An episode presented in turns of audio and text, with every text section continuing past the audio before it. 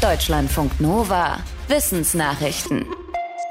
Die Corona-Pandemie hat weltweit zu einem starken Anstieg psychischer Krankheiten geführt. Laut Weltgesundheitsorganisation haben im Speziellen Depressionen und Angststörungen zugenommen, um rund 25 Prozent allein im ersten Corona-Jahr. Im aktuellen WHO-Bericht zur mentalen Gesundheit steht auch, dass sexueller Missbrauch, Mobbing und Schikane im Kindesalter weitere Hauptursachen für Depressionen sind. Soziale Dienste, Unterstützung für Familien und soziales Lernen in Schulen sollten dem entgegenwirken. Die Fachleute sagen, schon im Jahr vor Corona, in 2019, war jede achte Person auf der Welt von einer psychischen Störung betroffen, rund eine Milliarde Menschen. Den WHO-Daten nach sterben Menschen mit schweren Störungen im Schnitt 10 bis 20 Jahre früher als die allgemeine Bevölkerung. Auf Führungsebene sieht man die Gender Gap besonders deutlich. Das hat die Auswertung von mehr als 170 Studien zwischen den 1960er Jahren und 2020 ergeben. Thema aller Arbeiten war der Führungsanspruch in verschiedenen akademischen Bereichen, etwa Wirtschaft, Psychologie, Recht und Management. Die geschlechtsspezifischen Unterschiede waren in vielen Studien nicht im Fokus, es gab aber Daten dazu, die für die aktuelle Metastudie verwendet wurden. Deren Autorinnen haben in einer Simulation errechnet, welche Folgen es hat, dass weniger Frauen als Männer eine Führungsposition wollen. Ergebnis, in den USA kommen damit wohl immer noch mehr als zwei Männer auf eine Frau auf Führungsebene. Spezifische Gründe ergab die Auswertung nicht. Die Forscherinnen vermuten aber, dass mehrere Faktoren zusammenkommen, einschließlich eines verinnerlichten Sexismus und einer systematischen Diskriminierung, bei der auf jedem Schritt einer Karriereleiter weniger Frauen aufsteigen. Eisbären brauchen offenbar nicht zwingend das Meer und seine Schollen zum Leben und Jagen.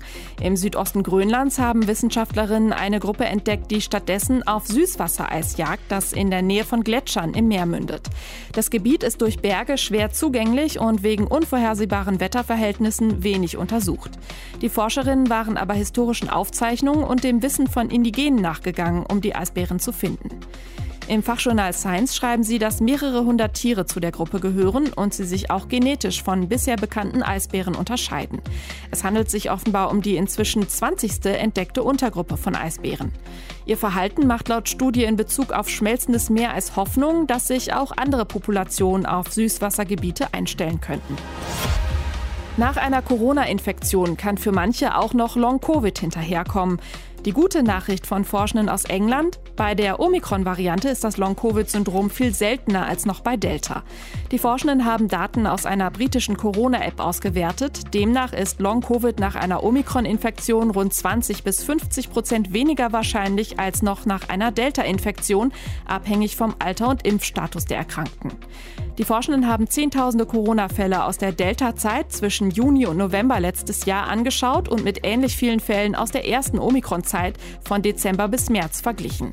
Von den Omikron-Fällen litten anschließend rund 4 Prozent an Long-Covid, von den Delta-Fällen noch rund 11 Prozent.